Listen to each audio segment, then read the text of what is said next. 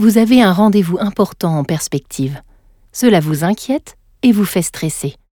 Et cela renforce les appels que la cigarette vous lance. N'ayez crainte. Respirez une seconde et voyons ensemble comment vous conditionnez pour aborder avec assurance ce rendez-vous.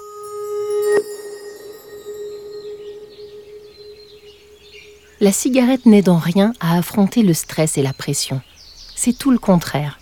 Son but est justement de déstabiliser ses victimes pour leur faire croire qu'elles ont besoin d'elle. Mais vous n'êtes plus une de ces victimes.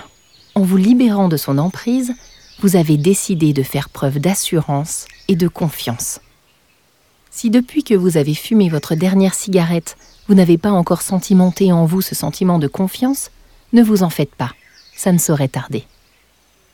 Nous avons beaucoup parlé de peur dans la préparation de votre arrêt. La peur peut être une très mauvaise conseillère.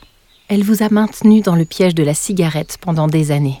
Finalement, vous avez réussi à dépasser cette peur en passant à l'acte, et vous pouvez en être vraiment fier.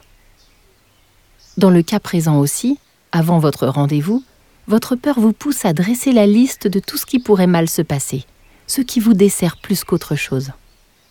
Mais dites-vous la chose suivante. Vous avez été capable d'affronter l'idée d'arrêter de fumer et la peur que cela vous inspirait.